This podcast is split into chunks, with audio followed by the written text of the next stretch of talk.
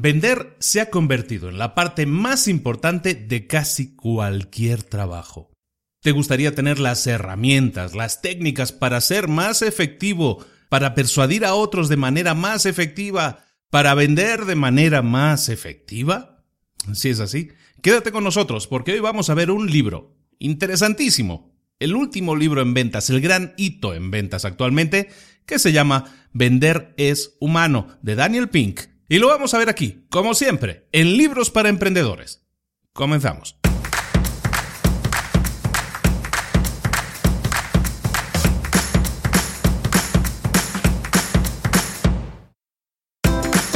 Bienvenidos al podcast Libros para Emprendedores.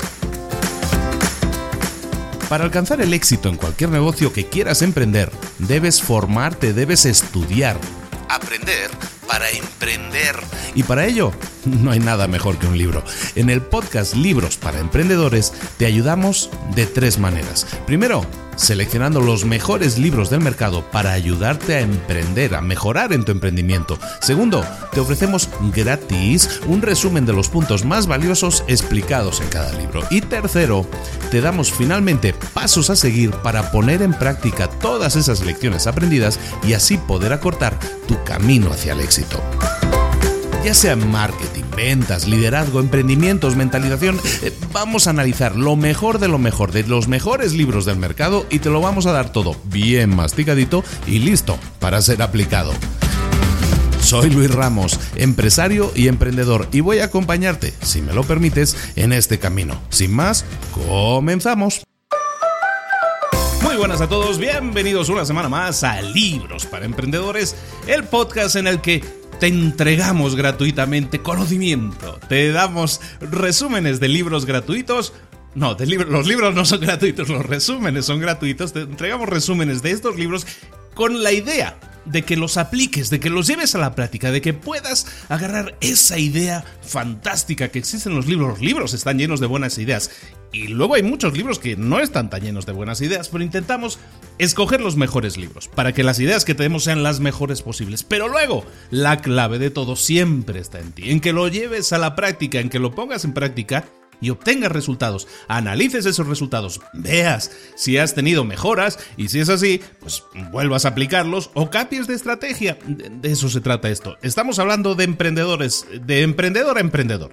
De esto se trata el asunto probar cosas y ver lo que pega, ¿de acuerdo? Entonces, esta semana vamos a revisar un libro que se llama Vender es humano, de un señor que se llama Daniel Pink.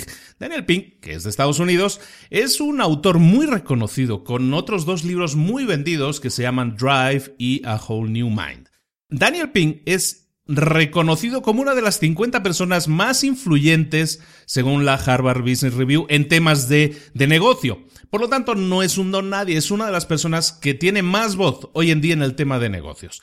Daniel Pink saca en el año 2014, escribe este libro, Vender es humano, To Sell is Human, y inmediatamente se coloca como número uno de ventas. Es un tipo que vende muchos libros porque tiene un muy buen nombre, se lo ha ganado. Y es un libro que está especialmente dedicado a darle una nueva óptica, una óptica diferente a lo que son las ventas, las ventas como las conocemos. Vamos a entrar directamente en materia.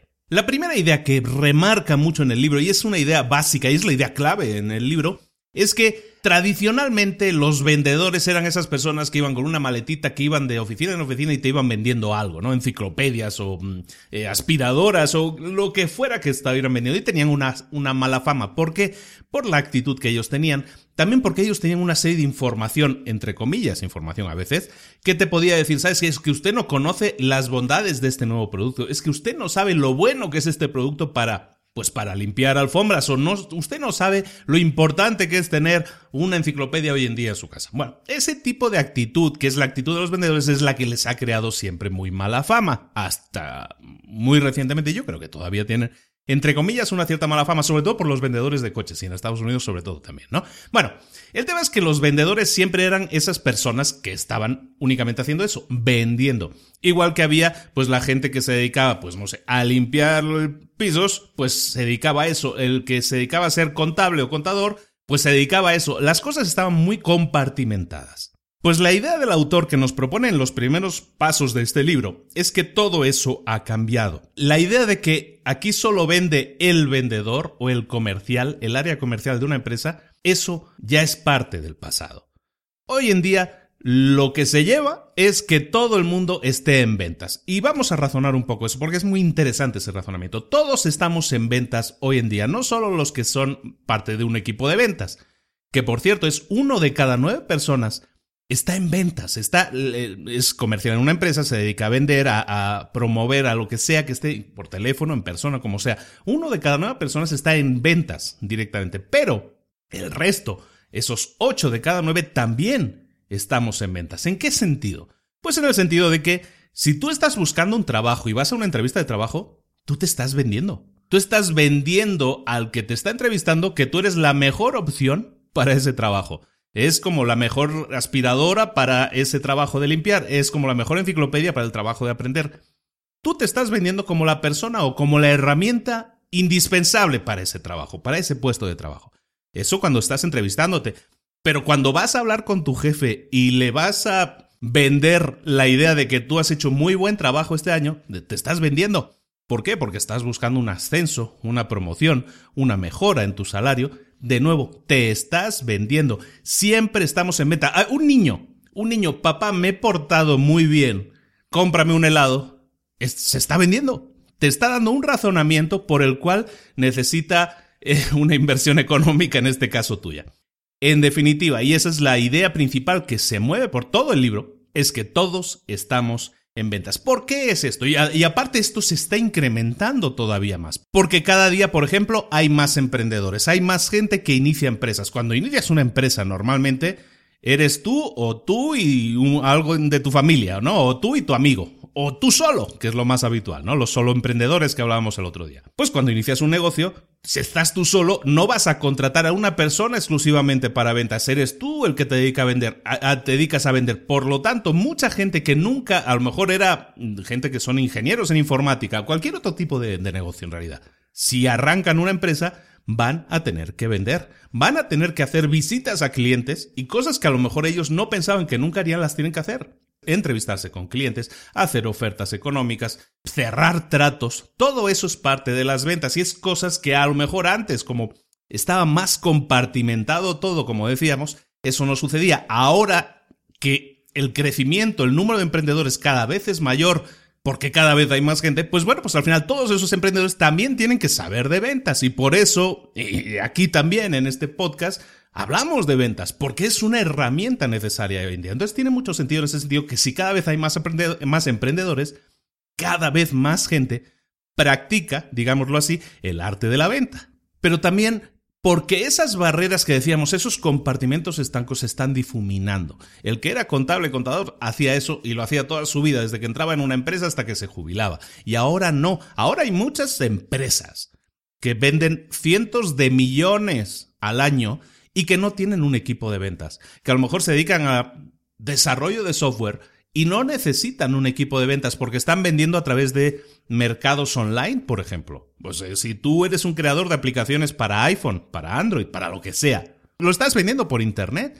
Realmente no necesitas a un señor que vaya casa por casa vendiendo las bondades de tu aplicación. Entonces, como tal, no existe un equipo de vendedores y todas esas personas que trabajan en esa empresa diseñando, lo que hacen es tener más relación con el cliente, con el usuario final, porque reciben comentarios, quejas, correos, ven Twitter, la gente hoy opina.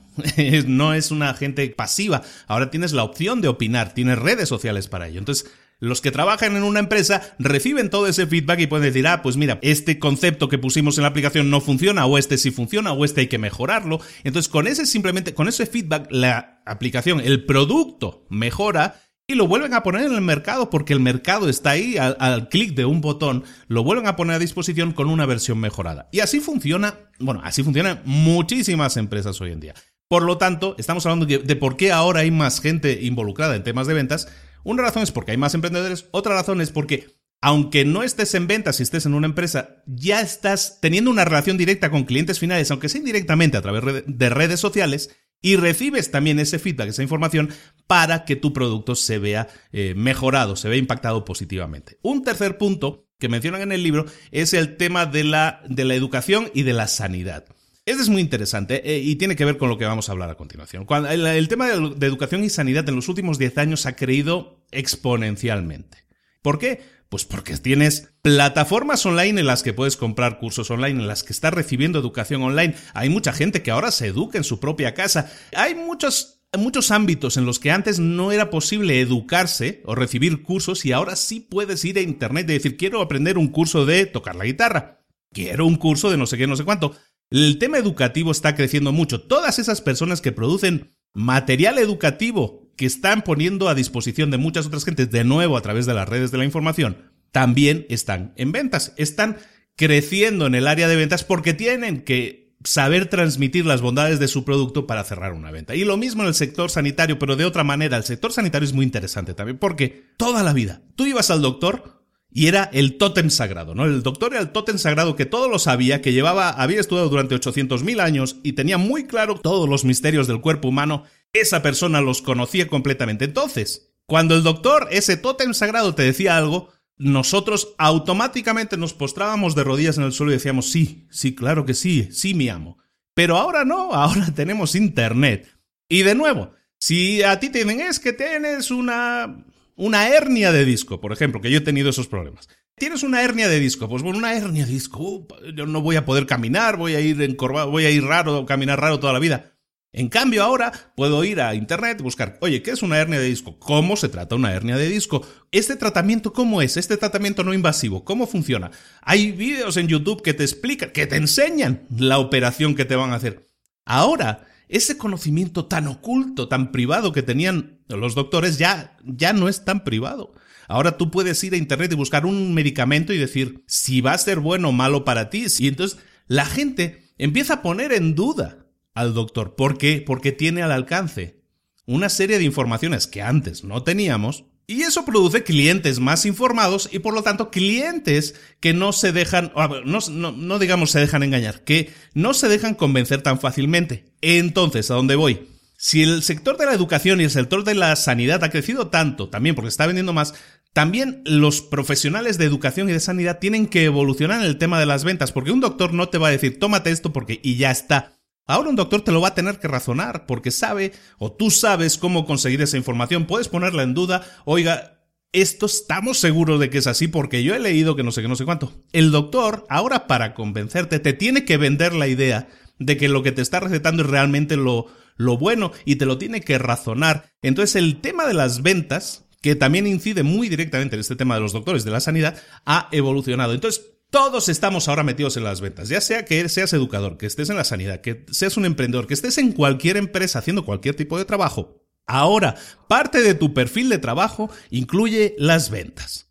El siguiente punto que se marca en el libro y que es, más o menos ahondar en algo que ya he estado comentando antes, es el siguiente, es el, el, hecho de que ahora los compradores están informados. Habla en el libro sobre todo del ejemplo de los vendedores de coches, que es el típico ejemplo que hemos visto en todas las películas, en realidad lo hemos vivido muchas veces, ¿quién no ha ido alguna vez a una sucursal de, donde venden coches y pues ha recibido ese impacto directo del ataque, por decirlo de una manera, del vendedor típico, ¿no? Que ha sido formado en esa escuela de vendedores agresivos en los que ellos viven completamente de comisiones, por lo tanto intentan vender, vender, vender, siempre cerrar, siempre cerrar, siempre cerrar, y también te están intentando vender lo más caro posible. ¿Por qué? Porque su comisión varía, sube en ese caso. Antes, cuando ese comprador era ignorante, lo que pasaba es que tú te dejabas convencer, esa persona tan eh, jovial, tan chistosa, que te explica tantas cosas que tú no sabías de un coche. Te intenta convencer evidentemente que el modelo más caro es el mejor.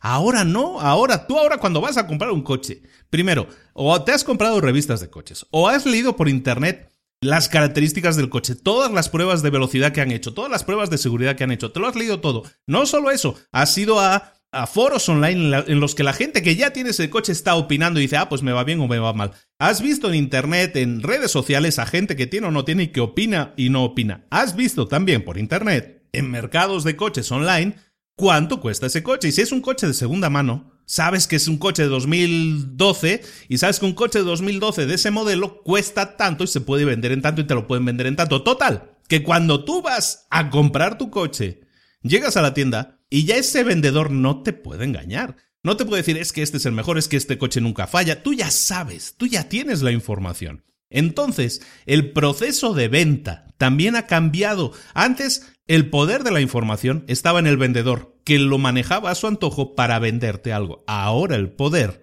está en el comprador, porque el comprador tiene la información. Si compras un coche y no lo compras eh, al contado, si lo compras eh, a plazos, tú ya sabes exactamente cuáles son los mejores ratios, cuáles son los mejores créditos, cuáles son las mejores tasas de interés. Todo eso ya lo sabes antes de ir a comprar el coche. Por lo tanto, cuando tú llegas al concesionario de coches, tú sabes lo que vas a pagar, lo que vas a comprar, por qué lo vas a comprar y cuánto estás dispuesto a pagar si es en el caso de un crédito.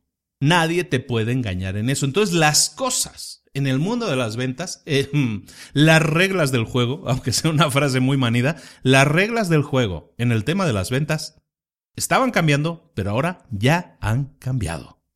Y llegamos al corazón del libro. El corazón del libro es el siguiente. De toda la vida, la idea que estamos hablando del vendedor tradicional agresivo se basaba en una regla. Hay una película que se llama Glengarry Glen Rose. Esa película que es de los años 90 tiene ahí un discurso fantástico en el que dicen cuál es el ABC de las ventas. El ABC de las ventas, según esa película, y está basado en años y años de historia de ventas, el ABC de las ventas es el, y ese ahora sí, ABC son las iniciales de tres palabras en inglés, significa always be closing. Siempre estar cerrando, siempre estar vendiendo. Ese es el ABC de las ventas. Siempre estar vendiendo, siempre estar vendiendo. Y ese es el ABC del vendedor agresivo.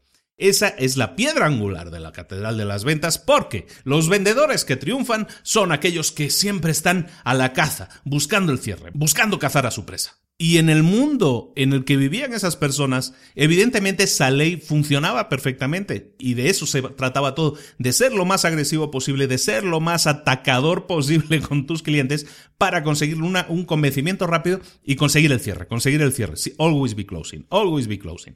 Ahora, en cambio, cuando todos somos vendedores, como estábamos comentando, cuando todas las personas están realmente bien informadas, como estábamos comentando, el consejo de siempre estar vendiendo, de ser agresivo vendiendo, queda anticuado, como también estábamos diciendo. En este libro, el autor establece un nuevo ABC de las ventas. Este ABC son las iniciales, de nuevo, de tres palabras en inglés, que son attunement, buoyancy and clarity. Eso en cristiano viene a ser algo así como, y se pierde el juego del ABC, pero el nuevo ABC de las ventas sería sintonización, flotabilidad y claridad. Vamos a ver este nuevo ABC de las ventas. Empezamos con sintonización. La sintonización se refiere al arte, por llamarlo de alguna manera, de empatizar. Es otra palabra que que viene sonando mucho en todos los podcasts, en todos los capítulos que estamos haciendo últimamente. Empatizar, la empatía con los demás, que es ponerte en la piel del otro. Empatizar significa intentar comprender tanto los sentimientos como los pensamientos de la otra persona. ¿De acuerdo? No es un tema solo de, emociones, es un tema también de pensamientos. Entonces, empatizar, sintonizar con la otra persona, significa buscar entender la visión, la perspectiva de la otra persona para entonces intentar mover porque al final estamos hablando de ventas, intentar mover la aguja para que sea un sí, para que sea la venta sea efectiva. Pero para hacerlo, y en el libro dan tres pinceladas, como tres consejos, el primer consejo se me hace el más importante. El primer consejo para el tema de la sintonización es que reduzcas tu posición de poder. Es interesante esta, esta óptica. Siempre normalmente el vendedor estaba en lo que decíamos, ¿no? Esa posición de superioridad, de poder, de agresividad de hablar mucho y de hablar muy fuerte. La idea que te proponen en el libro es que te enfrentes siempre a una situación de ventas desde una posición inferior. Si lo haces así, eso te permite ponerte en la piel del otro más fácilmente, con más precisión, para intentar comprenderlo y después también para intentar convencerlo, porque al final tú eres el que tiene algo que la otra persona quiere. Lo tienes que convencer, pero lo tienes que convencer desde una posición inferior. Ese consejo es interesante para que tu enfoque sea totalmente diferente al del vendedor tradicional. Después te habla en el libro también de, cómo empatizar correctamente, es lo que te comentaba, no, no solo a nivel de sentimientos, sino a través también de los pensamientos. Siempre hay una labor de convencimiento en una venta, y esa labor de convencimiento tiene que pasar primero por convencer al corazón y después convencer a la cabeza. Siempre una persona cuando va a comprar algo tiene un sueño, un deseo. Tu producto lo que hace es cumplir ese sueño. Después llega la parte de convencer a la cabeza del cliente, es en la cual tú le vas a decir las características o bondades del producto para que esa persona que ya está convencida en su corazón de que sí quiere eso, se convenza ahora a través de características de que sí, efectivamente, no solo, que, sus sensaciones son las correctas. Porque si él esa persona ya sabe que quiere comprar el producto, luego tiene que decirle a su mujer o a su pareja, tiene que decirle, no, es que la verdad sí he comprado esto. Y entonces le va a soltar toda la serie de, convencimientos que vienen por la cabeza, pero primero es por el corazón y luego por la cabeza. Así funcionan las ventas. Entonces, el consejo es que uses tanto la cabeza como el corazón. Y por último, y este es ya más típico del tema de ventas, también en el libro lo mencionan, que es el que imites, pero de forma estratégica, que imites a la persona con la que estás. Eso es parte del trabajo de empatía, en realidad, ¿no? el que si una persona está sentada frente a ti y se echa, se reclina hacia atrás, tú imites también ese, ese gesto, que tú también te reclines hacia atrás. Eso puede hacer sentir al otro de una manera muy sutil que hay un tema de sintonización ahí, que esa persona con la que está sentada me entiende, me comprende, hay algún tipo de complicidad. Evidentemente, si, si esa persona se rasca el ojo izquierdo y todo automáticamente parece que estás en un espejo y tú también te rascas el ojo izquierdo, seguramente se note mucho. Pero si, el, si es tema de movimiento corporal, de posiciones, de si cruza las piernas o no, si tú buscas eso de una manera sutil, puedes generar esos gestos de empatía hacia la otra persona y la otra persona, sin saber por qué, se va a sentir más cómodo o más cómoda contigo.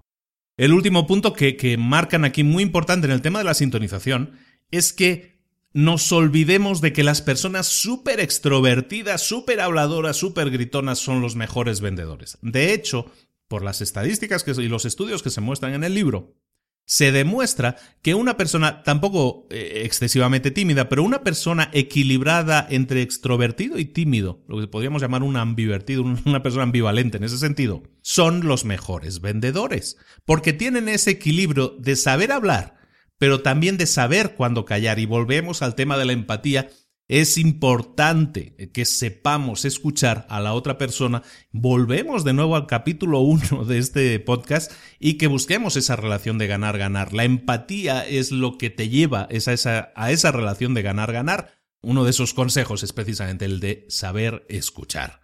La segunda parte del nuevo ABC de las ventas es la flotabilidad. ¿Qué es esto de la flotabilidad? Bueno, pues flotabilidad viene de flotar y es exactamente eso. Lo que vamos a tratar en este punto es cómo superar, cómo mantenerse a flote antes, durante y después de que pase algo muy importante, que es el rechazo. El rechazo es algo que va a suceder. Siempre si estás en las ventas vas a ser rechazado o rechazada continuamente. Nadie cierra el 100% de las ventas. Si tú te pones delante de un cliente, no está garantizado que le vayas a vender. No existe esa certeza. Siempre hay un porcentaje de fracasos, de rechazos. Cuanto mejor seas, a lo mejor más porcentaje de cierre tienes. Pero siempre va a haber un porcentaje de fracasos, de rechazos, de gente que no va a querer comprar lo que tú estás ofreciendo. En este apartado, que es el de la, flotabilidad, te explicamos, o te explica el libro, mejor dicho, cómo mantenerte a flote, es decir, cómo soportar, cómo pasar, cómo seguir adelante después de haber recibido un rechazo. ¿Cómo hacerlo? Hay tres objetivos eh, principales. Uno es hacerlo antes, otro durante y otro después.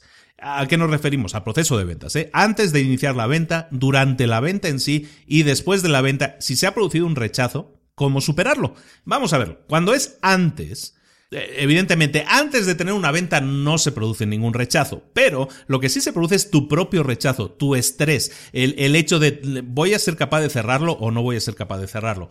Normalmente siempre en los libros de autoayuda te dicen, no hombre, te tienes que decir a ti mismo, eres el mejor, nadie es mejor que tú, vamos, vamos a cerrar las ventas. Esa estrategia no funciona tan bien a la hora de prepararte mentalmente para enfrentarte a una venta como el hecho de que te hagas preguntas ese interrogatorio que te haces a ti mismo es mucho mejor. La calidad de las preguntas, lo hemos comentado también en algún podcast. ¿Os acordáis del libro Una sola cosa? En el libro Una sola cosa se centra todo el libro alrededor de una única pregunta. Básicamente aquí es lo mismo. Te tienes que hacer preguntas a ti mismo que te sirvan para eh, obtener respuestas positivas. ¿Voy a ser capaz de vender este coche? ¿Voy a ser capaz de venderle a este cliente tal cosa? El hecho de que sea una pregunta te va a obligar a buscar respuestas. Y tienes que obligarte a ti mismo a que esas respuestas sean lo más positivas posible. Si te preguntas a ti mismo, ¿voy a ser capaz de vender tres coches hoy voy a ser capaz de vender un coche hoy, tienes que contestarte que sí, pero razonadamente. O sea, sí lo voy a hacer porque conozco perfectamente las características del coche. Te tienes que convencer a ti mismo, tranquilizarte a ti mismo. Eso reduce el miedo al rechazo, que es lo que estamos hablando ahora en el antes, ¿no? El miedo a fracasar, el miedo a que te rechacen. Entonces siempre enfócate en pensar, ¿puedo vender esto? ¿Puedo solucionar esto? ¿Puedo darle una solución a esto? ¿Puedo venderle esto a esta persona? Sí, ¿por qué? Entonces razona tus respuestas. Este ejercicio es mucho mejor que gritos y brincos y saltos de positividad diciendo somos los mejores, nos damos palmaditas en la espalda y todo eso. Eso está bien, es divertido, pero lo más importante es que en tu cabeza tú te sientas seguro o segura de que tu venta va a ser efectiva, de que tú tienes las mejores armas, las mejores técnicas, la mejor información posible para ayudar, ojito a esto, para ayudar a tu cliente a que tome la mejor decisión, que es evidentemente comprarte a ti. Eso es el antes, ¿no? Cómo eh, superar el rechazo antes de que suceda. Durante la venta, muy fácil. Eh, buscaremos sensaciones positivas. Estar positivo ante el cliente. ¿Qué es estar positivo? Pues estar divertido, apreciativo, alegre, interesado por la otra persona. Es decir, estar en el momento disfrutándolo y disfrutando de la presencia de la otra persona, buscando la empatía que decíamos antes y disfrutando de ese momento en el que estás conociendo también a otra persona con una actitud de gratitud, de inspiración, de alegría, todo esto que estamos diciendo, ¿no? Actitud positiva te lo razono también un poco. Eh, ¿Por, qué es importante la actitud positiva? Porque si tú te centras en una actitud de tengo que cerrar la venta, tengo que cerrar la venta, te cierras a escuchar al cliente. El cliente, como cualquier otra persona, tiene problemas, sus propios problemas. Entonces, si tu actitud es positiva, de escuchar, de apreciar a la otra persona, vas a entender mejor los problemas, la situación de la otra persona y vas a ser capaz de proponer soluciones alternativas a los problemas o si te ha dado un rechazo inicialmente, pero la conversación sigue. Si tú detectas, sabes que me ha dicho que no por tal o cual problema, sabes que es que no tiene el dinero ahora para comprar este coche. Si tú lo identificas desde una actitud positiva, tú le puedes dar soluciones. Puedes dar, oye, pues te puedo proponer este plan de pagos que te puede solucionar ese problema, si ese es el problema. ¿De acuerdo? Actitud positiva durante la venta.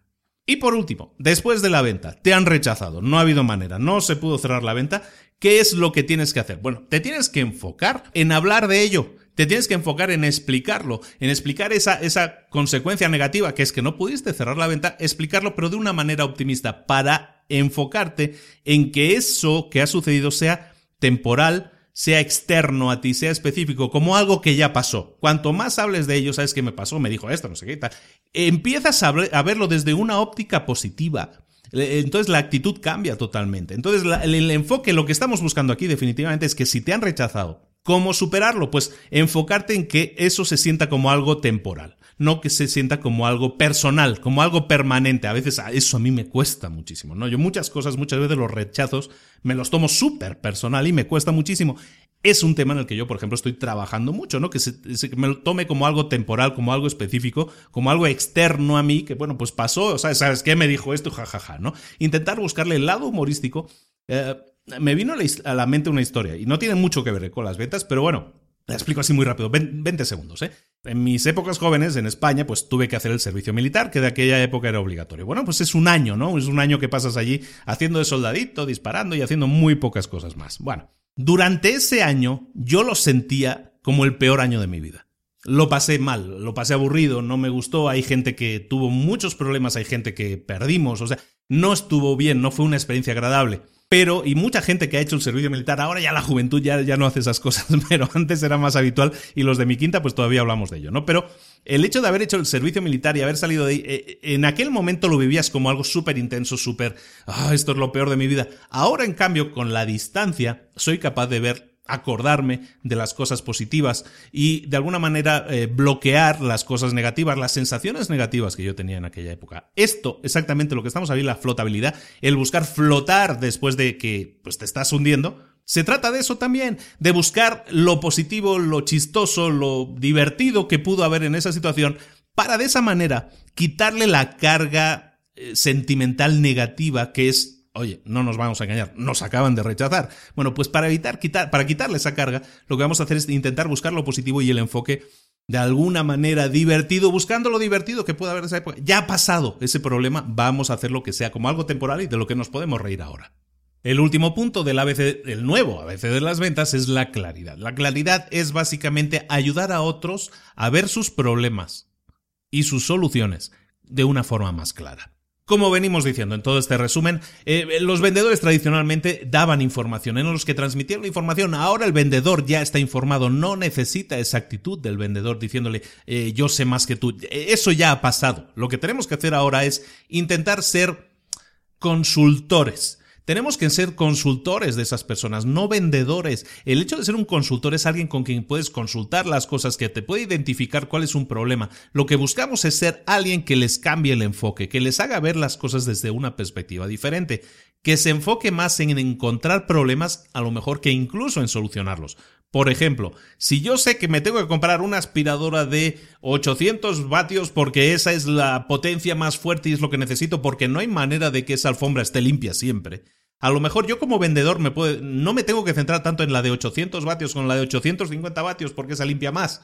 Lo que me tengo que centrar es en entender cuál es el problema real de esa persona. Ah, resulta que tiene un problema con una alfombra que no hay manera de que esté limpia. A lo mejor, si seguimos buscando por ahí, vamos a encontrar que el problema no está en la, aspiradora, da igual la aspiradora que se compre, que sea de 800 o que sea de 800 mil vatios. Eh, el problema es que el tipo de alfombra que tiene es una alfombra que capta mucho polvo, por ejemplo. De esa manera, intentando averiguar cuál es la raíz del problema, si es el caso, podemos convertirnos a los ojos del comprador en algo mucho más diferente, en un consultor, en alguien que nos está ayudando a entender nuestra realidad mucho mejor. Esa claridad llega también por contraste. El contraste nos eh, genera la claridad. ¿A qué nos estamos refiriendo? En el terreno de las ventas, el contraste es eh, al final ofrecer una serie de soluciones, las mínimas posibles. Bueno, vamos a ver eso un poco más a detalle.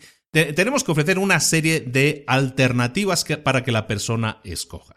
El contraste significa que tenemos que establecer nuestra oferta en comparación con otras alternativas posibles para el cliente lo que tenemos que hacer es de alguna manera que él sepa que esta es nuestra oferta y compararla con otras. Ahora, los marcos, las formas en que hacemos esas comparaciones son importantes. En el libro nos propone varios de ellos. Hay algunos muy interesantes, te, los detallo. El marco del menos, que llaman en el libro, es que básicamente a la gente le encantan las opciones, pero cuantas menos opciones o si limitas, mejor dicho, si limitas las opciones que tiene disponible el cliente, eso ayuda a potenciar las ventas. Es decir, no le ofrezcas, si tú tienes un concesionario de coches, tienes 15 modelos de coches, lo que tienes que hacer es llegar a limitar esas opciones a dos, por ejemplo.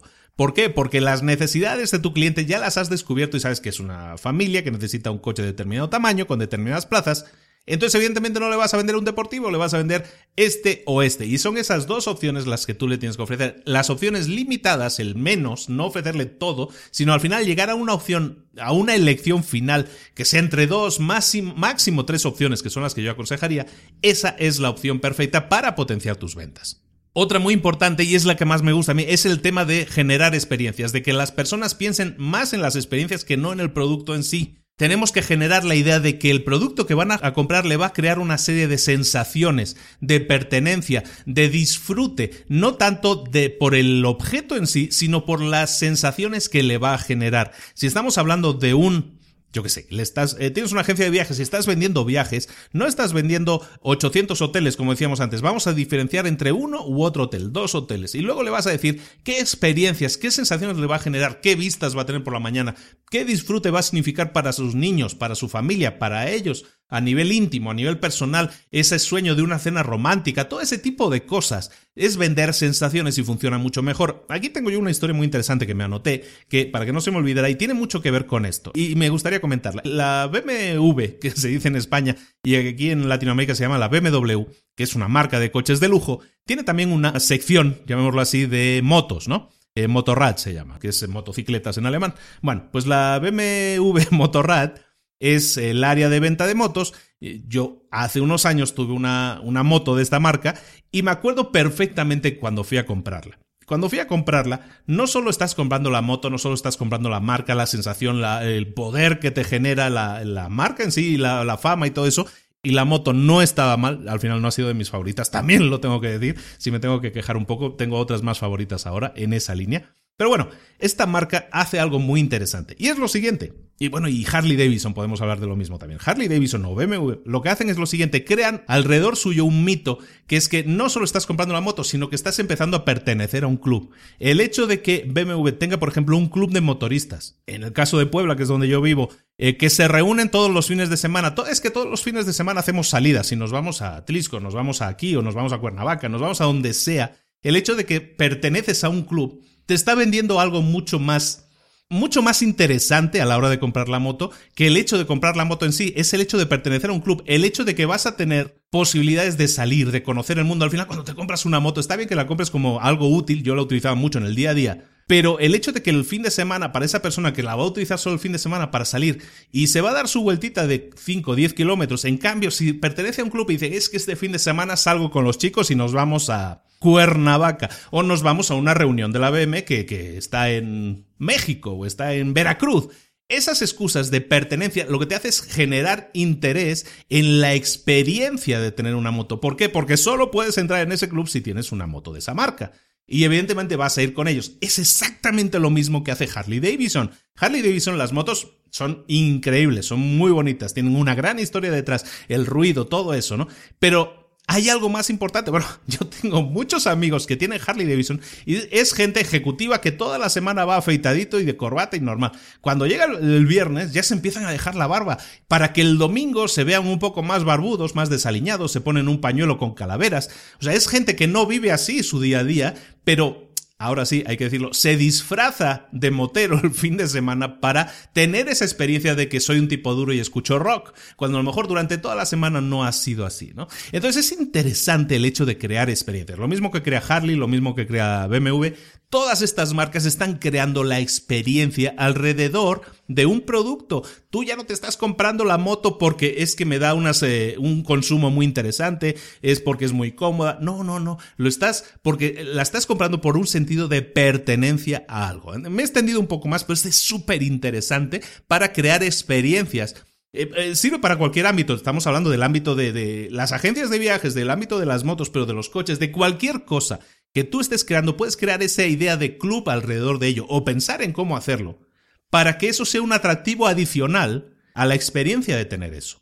Me viene a la mente, pues eh, yo cuando era niño, pues me acuerdo del club que tenía los, los avioncitos, ¿no? Las avionetas que iban a volar el fin de semana. Hay muchas ideas, muchas ideas alrededor de eso, que es que si tú vendes una cosa, avioncitos, tienes una juguetería y vendes aviones, ¿Por qué no crear un club los fines de semana o los jueves por la tarde? O si vendes cartas de Magic o de lo que sea que estés vendiendo, a lo mejor puedes crear un grupo alrededor que se reúna por las tardes y hagan sus juegos y todo eso. Eso te crea sensación de pertenencia, es súper importante. De los otros marcos que, que habla en el libro, hay uno que me interesa especialmente. Los otros son de alguna manera variaciones de lo mismo, pero hay uno eh, interesante que es el que le llama el de la mancha. Básicamente es que a la hora de vender un producto, normalmente nos centramos en chulearlo, en darle todas las características positivas posibles a ese producto. Y en el ejemplo que pone en el libro, un equipo de marketing se ocupó con una marca de botas, en este caso, de generar dos tipos de campañas con dos eh, focus group, que se llaman dos grupos de, de, usuarios tipo, ¿no? Esa experiencia fue la siguiente, les dijeron al grupo 1, le dicen, mira, tenemos estas botas, estas botas tienen estas características, esta suela que es súper resistente, anti-resbaladiza, las suelas por dentro son súper cómodas, se agarra súper bien y se ata súper bien y tienes el tobillo súper fijo. Perfecto. Todo era positivo. Al segundo grupo le vendieron la misma idea de las botas, toda la suela, no sé qué, la suela interior, que se agarra muy bien, que el tobillo, que todo eso. Pero le dijeron una cosa más que no era tan positiva, digámoslo semi-neutral tirando a negativa. Ah, pero es que estas botas solo las tenemos en, en color marrón y en color gris. Solo se, solo se fabrican en dos colores. Y eso es algo que, por definición, es definir una limitación de tu producto, que es algo que normalmente no se debería hacer o es anti...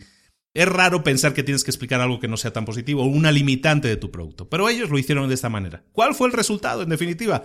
Pues que el grupo al que se le ofreció el producto de una manera equilibrada, es decir, todo lo positivo, pero también algún detalle no tan positivo, compró más, fue más comprador de ese producto que el grupo al que solo se le presentaron las cualidades positivas. ¿Qué nos deja esta enseñanza? Que tú apliques eso también en tus ventas, en tu producto. Cuando tú ofrezcas tu producto, que no lo ofrezcas todo como esto es maná caído del cielo que me va a liberar de todos mis problemas y me va a dejar, me va a permitir caminar sobre las aguas. No, mi producto hace esto, esto y esto, pero no hace esto y esto. Pruébalo y nos dices a ver si te han mejorado las ventas o se ha sentido una diferencia. Es muy interesante. En la parte final del libro el autor nos regala una serie de técnicas, llamémoslo así, que nosotros podemos aplicar también en nuestras ventas, nuestro nuevo ABC de las ventas. Estas técnicas tienen que ver, por ejemplo, la primera tiene que ver con cómo tenemos que mejorar nuestros eh, discursos, nuestras presentaciones, nuestras argumentaciones.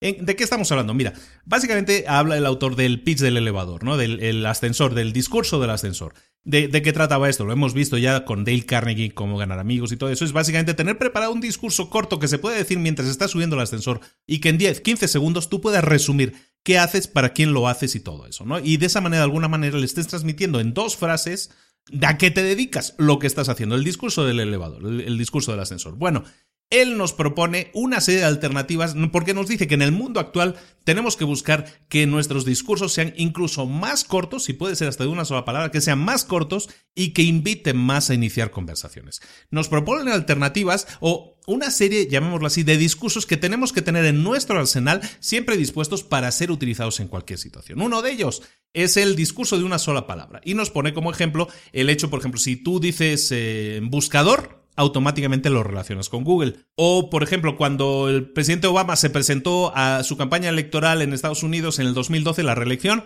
lo hizo con una campaña que era forward.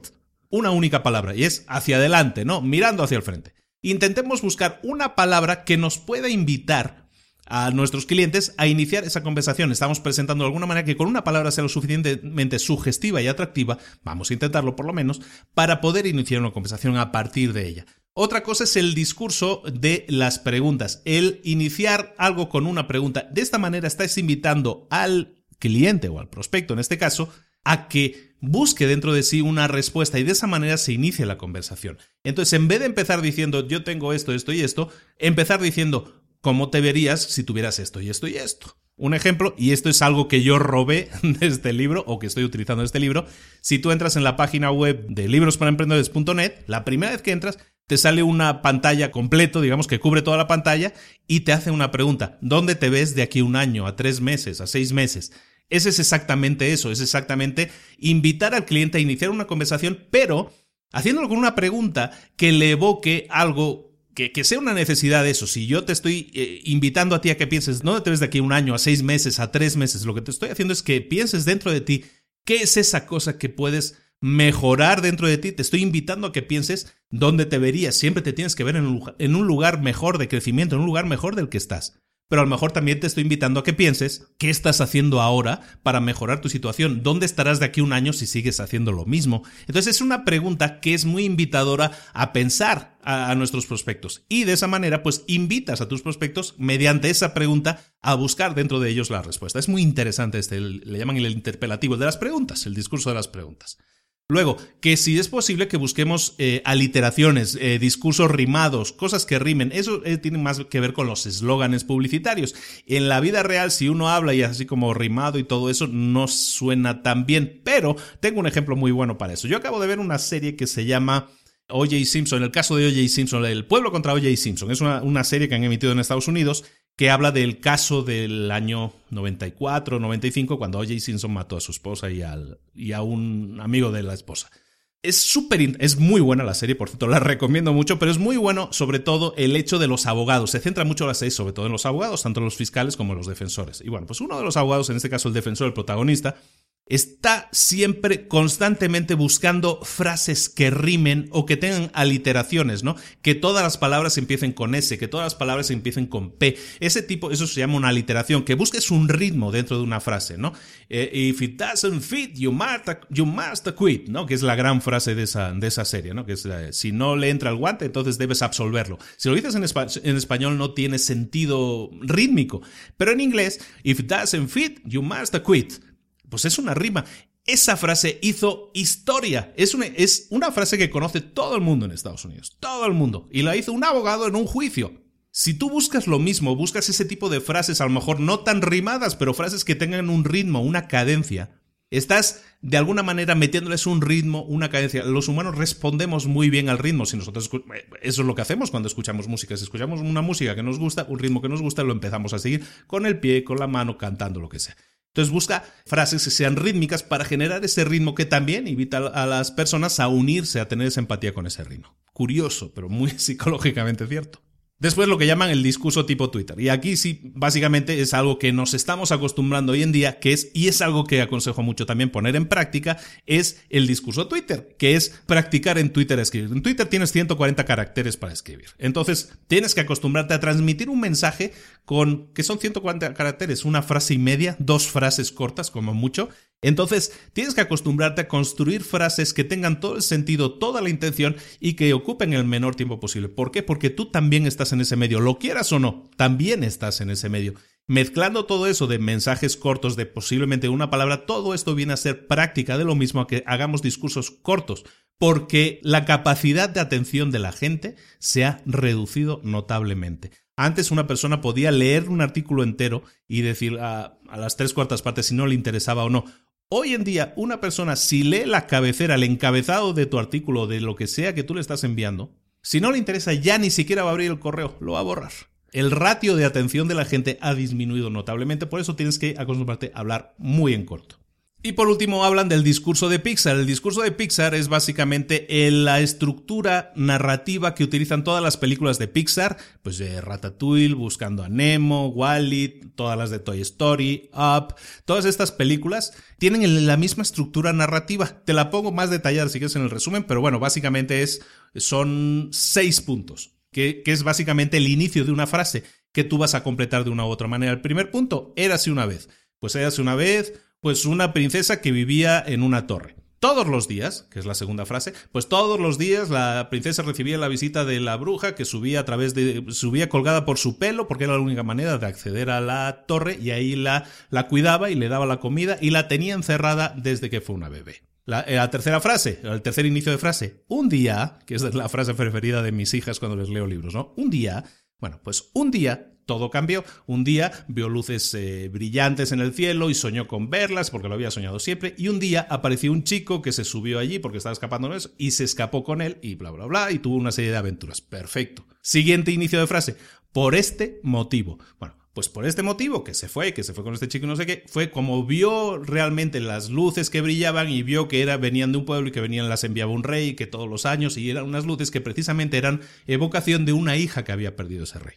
Siguiente frase. Debido a ello, debido a ello, pues se dio cuenta de que quería a ese chico y debido a ello también se dio cuenta de que ella era la hija perdida de los reyes y que la señora que le había estado cuidando no era una señora buena, sino que era una señora mala que se aprovechaba del poder que tenía su cabello. Y la última frase del estilo Pixar es hasta que finalmente, bueno, pues hasta que finalmente se enfrentó a la señora, eh, le cortaron el pelo, perdió al novio, pero ella lo, regresó a la vida y al final se fue a vivir con sus padres, con el novio y todos fueron muy felices y aprendió a vivir feliz con su familia y a tener los sentimientos de verdad que había tenido escondidos o reprimidos durante tantos años. Eso, que es la historia de, en este caso, de Rapunzel, de la película Enredados, pues eh, es básicamente el estilo del discurso de Pixar. Básicamente es, érase una vez, lo que sea, todos los días, bla, bla, bla. Un día, todo cambió, bla, bla, bla.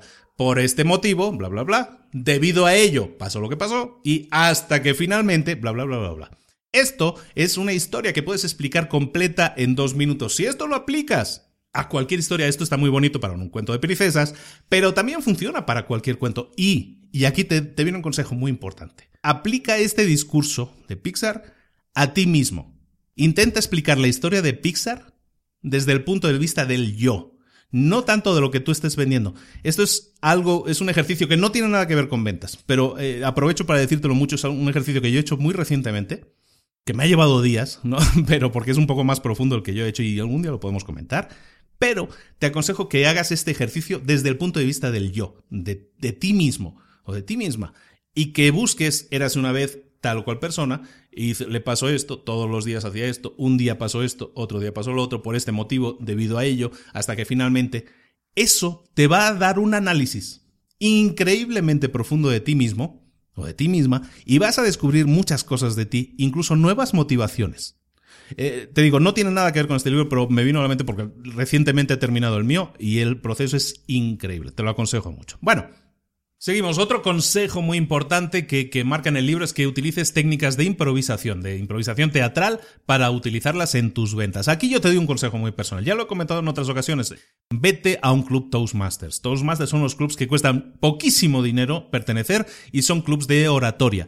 En una sesión, normalmente semanal, por lo menos a los que yo voy o iba, eh, son semanales, tú cada semana vas a poder tener la opción de presentar un discurso que tú has preparado. Pero luego en la segunda parte del, programa de, de, la sesión, lo que hay es una parte que llaman los discursos improvisados, ¿no? En inglés le llaman los table topics. Bueno, los discursos improvisados se basan fundamentalmente en que tú vas a salir delante de todo el grupo, en el caso de mi club eran como 15, 20 personas, vas a salir delante de 15 a 20 personas sin saber lo que vas a decir. Porque cuando llegues allí te van a decir, bueno, tienes que hablar de esto.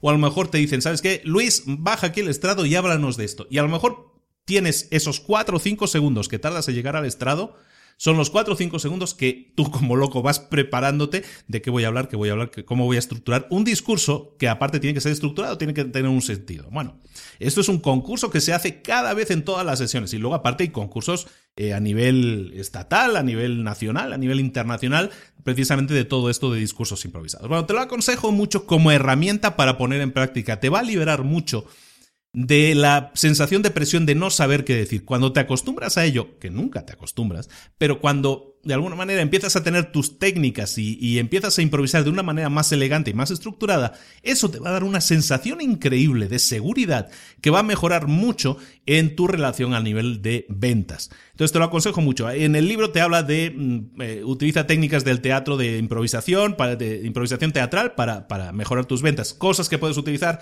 trucos que también te pone en este capítulo. Por ejemplo, dos interesantes. La primera, que utilices siempre el sí como respuesta, pero nunca el sí, pero. Por ejemplo, si vamos a celebrar una reunión en Las Vegas, sí, pero es que eso está demasiado lejos. Eso es una pregunta que no te lleva a ganar. O sea, aunque ganes esa discusión, eh, vas a estar imponiendo tu, tu pensamiento sobre el de los otros. Entonces, eso es el sí, pero el que no debes utilizar. Lo que tienes que utilizar es el sí, simplemente. Entonces, oye, vamos a celebrar una reunión en Las Vegas con todas las familias. Entonces, le puedes contestar sí, y si es muy caro para algunos, pues lo que vamos a hacer es eh, organizar una colecta y, reunir dinero para que puedan viajar todos. Ahí no has dicho el pero, a lo mejor el pero era precisamente que a lo mejor no toda la gente va a poder pagárselo, no, sí, pero todos no pueden pagárselo.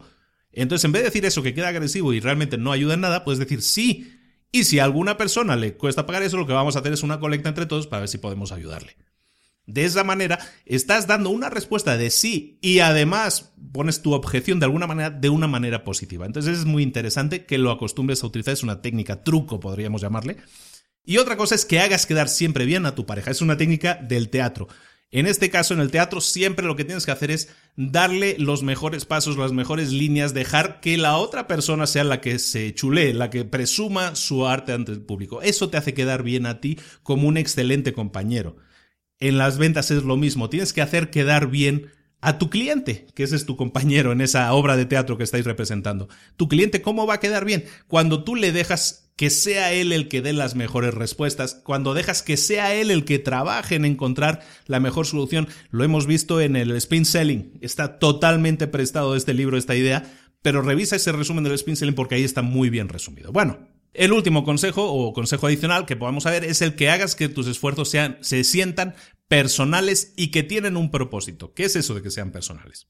Muchas veces, en el exceso de querer aparentar ser súper profesionales, vamos a, vamos a perder el toque profesional. Eh, a esto me refiero con el tema de hacerlo personal. Entonces, por ejemplo, es un ejemplo que está en el libro, en una pizzería, si quieres ser súper profesional, lo puedes ser y eso es excelente para el servicio al cliente, pero también el toque personal y que no se debe olvidar, y por ejemplo en el ejemplo de esa pizzería ahí lo ponían, es que el, el dueño, el propietario, puso una foto de él mismo con un número de teléfono diciéndole a la gente, oye, si tu experiencia no ha sido buena, por favor, necesito tu ayuda. Llámame a, este es mi móvil personal, este es mi número personal. Llámame y dímela. Me interesa porque me preocupa que tu experiencia sea lo mejor posible. Ese toque de darle el número de teléfono, que a lo mejor no es el suyo personal, sino que es uno dedicado a eso.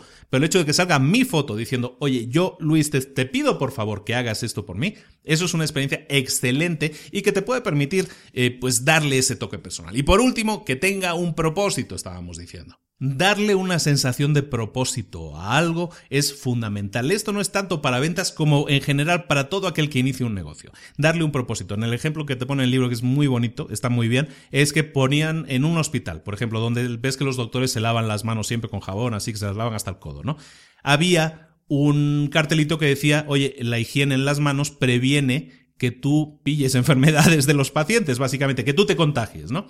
Entonces, si te, si te lavas las manos, no te vas a contagiar con enfermedades. Eso es el cartel que había originalmente. Cuando lo cambiaron el cartel y, dijeron, la higiene en las manos previene que los pacientes se enfermen o que los pacientes se contagien, le diste un propósito y contrariamente a lo que pudiera uno pensar, que dices, a lo mejor tira mucho más lo egoísta que el otro, los doctores ponían mucho más énfasis al lavarse las manos cuando veían este cartel que viendo el anterior que tocaba más su ego. Cuando decían, cuando le están diciendo, oye, tú puedes evitar que esa persona se contagie y lo puedes hacer de una forma tan sencilla como haciendo esto, le estás dando un sentido, un sentido más elevado a lo que estás haciendo y es un sentido que permite que la persona se dé cuenta de que está haciendo algo por los demás. Y eso también es algo muy humano. Entonces, cuando le das ese sentido personal y, superior a ti, eso también ayuda mucho, en, este caso, en las ventas, pero en general en los negocios, ¿no? Porque el ejemplo yo creo que aplica a cualquier, a cualquier área del negocio en el que estemos hablando. Con esto terminamos el resumen del libro. A ver, un resumen rápido. Bueno, ya sea que estés vendiendo productos, ya sea que estés negociando tus aumentos de salario, ya sea que estés enseñándolo a tus hijos o que tus hijos te estén pidiendo algo, el arte de convencer a la gente es el arte de las ventas. Todos estamos metidos en ello. Todos estamos vendiendo siempre. Las nuevas herramientas de las ventas son la sintonización, la flotabilidad y la claridad. Ya las hemos visto. Y además vas a tener que dominar otras herramientas que son muy apropiadas como son el arte de los discursos efectivos y cortos, el sentido de improvisar y el sentido de servir a los demás eh, y hacer que tus esfuerzos se sientan como personales y con un propósito superior. Ese es el resumen muy, muy, muy rápido, una frase muy larga de, de este libro. Espero que interesado. Entonces, ¿Qué tareas te puedo dar? Mira, tareas muy fáciles. Oye, pues lo pongas en práctica, que pongas una de estas ideas en práctica. Son ideas muy claras, muy específicas que puedes decir, oye, en mis ventas puedo cambiar esto. El cartelito de la pizzería de, oye, ayúdame a servirte mejor. Ese tipo de toques personales te pueden ayudar. El tema de practicar tu improvisación. Toastmasters, te lo aconsejo mucho. O cualquier otra cosa, cualquier libro sobre improvisación. Pero siento que Toastmasters es la mejor herramienta porque te obliga a practicar. Y eso es semana tras semana tras semana. Eso es lo que te va a dar los mejores resultados. En definitiva, que te actives, que te pongas en marcha y que pongas en práctica todo eso y que veas con otra óptica lo que son las ventas y que practiques cosas como el explicar mejor tu historia, el sintonizar, el empatizar con tus clientes, la flotabilidad, es decir, la, resiliencia, el, resistir el rechazo de una mejor manera y hacerlo como algo mucho más pasajero. Todo eso son tareas que yo te aconsejo que pongas en práctica. Son ejercicios muy sencillos. Escoge aquel en el que tú sientas que vas a obtener el mayor beneficio. Y siempre en todos los libros yo te voy a decir X cosas, ¿eh? N cantidad de cosas. Sintoniza con aquellas que, que te vayan a ayudar más a ti. Escoge una sola que vaya a significar el mayor cambio, el mejor progreso, el mejor crecimiento personal tuyo y ponlo en práctica. Como siempre, pasa a la acción. Ya no te digo nada más porque es lo que siempre digo. Qué pesado es Luis siempre cuando pasa a la acción. Y lo voy a seguir diciendo. Bueno, señores, espero que os haya gustado mucho este libro. Se llama Vender es humano. Es un libro muy bueno. El autor es increíble. Me gusta mucho. Sus, eh, sus charlas también son muy interesantes. Es un tipo que, la verdad, es muy buen vendedor. Vende muy bien lo suyo. Y es muy interesante, pues también si tienes la oportunidad de escucharlo en inglés, pues búscalo en YouTube, como siempre. Daniel Pink y pues eh, vas a poder profundizar mucho más que lo que yo te pueda explicar escuchando directamente al autor, por supuesto. Te doy las gracias como siempre, estamos ya superando los 5.000, ya vamos camino de los 6.000 seguidores en Facebook, seguimos creciendo en otros tres países más, llamo la atención a República Dominicana, que nunca los había nombrado, y estamos ahí subidos, pero encaramados en la parte más alta de las listas en República Dominicana también, en Ecuador estamos subiendo, estamos subiendo en Perú, en Colombia seguimos, Paraguay, en México, en Estados Unidos, Qué bonito sería aparecer en una lista de Estados Unidos, como me gustaría. Ahí sí es imposible pues, si no eres un podcast en inglés, pero pues ahí estamos también batallando y con miles de descargas. Eh, hemos crecido este mes en descargas, nunca lo había comentado creo, el año, el año, el mes pasado tuvimos 59.000, mm, prácticamente 60.000 descargas Este mes ya llevamos las, 70, las 60.000, perdón, y yo creo que acabaremos con 65, 68 mil descargas. Entonces es un crecimiento increíble, un 20, un 25% de crecimiento en un solo mes. Seguimos creciendo, seguimos adelante. Estamos ya con 70 mil descargas, con unas eh, 5 mil descargas diarias, 5 mil personas nos están escuchando todos los días o descargan algún capítulo todos los días. ¿Qué puedo decir? Muchas gracias. Solo quiero decir con eso que el club está creciendo, que cada vez somos más, que cada vez nos podemos mucho más entre nosotros. Ojalá y así sea. Eso es lo único que pretendo. Bienvenidos al club a todos aquellos que hayan iniciado y los que ya estaban, pues oye, que tienen carnet de VIP, ¿no? Que son los, eh, los emprendedores VIP porque ya llevan más tiempo escuchándome, porque ya han escuchado todos los capítulos y porque ya están tomando la acción. Ya recibo muchos mensajes diciendo, ya Luis, ya estoy pasando a la acción, ¿eh? ya lo estoy haciendo, estoy poniendo en práctica. Muchas gracias. Efectivamente, eso es lo que yo quiero recibir, muchos mensajes de ese tipo y efectivamente que pases a la acción y que obtengas beneficios, caramba. Bueno, me despido ya, dejo todo el rollo. Muchas gracias a todos por seguir escuchándonos, por seguir apoyándonos, por seguir creciendo, por seguir enviando mensajes, por seguir siguiéndonos. Nos vemos la próxima semana en Libros para Emprendedores, el próximo lunes con otro resumen más de esos que ya ha sido de los más votados. Y los jueves con otra píldora roja, como siempre, que también están siendo muy eh, conflictivas en algunos casos y la gente está mm, diciendo muchas cosas a favor y muchas cosas en contra y eso está muy bien también porque eh, gestiona, genera debate, ¿no? Muchas gracias a todos, nos vemos en próximos capítulos. Me llamo Luis Ramos, un saludo, hasta luego.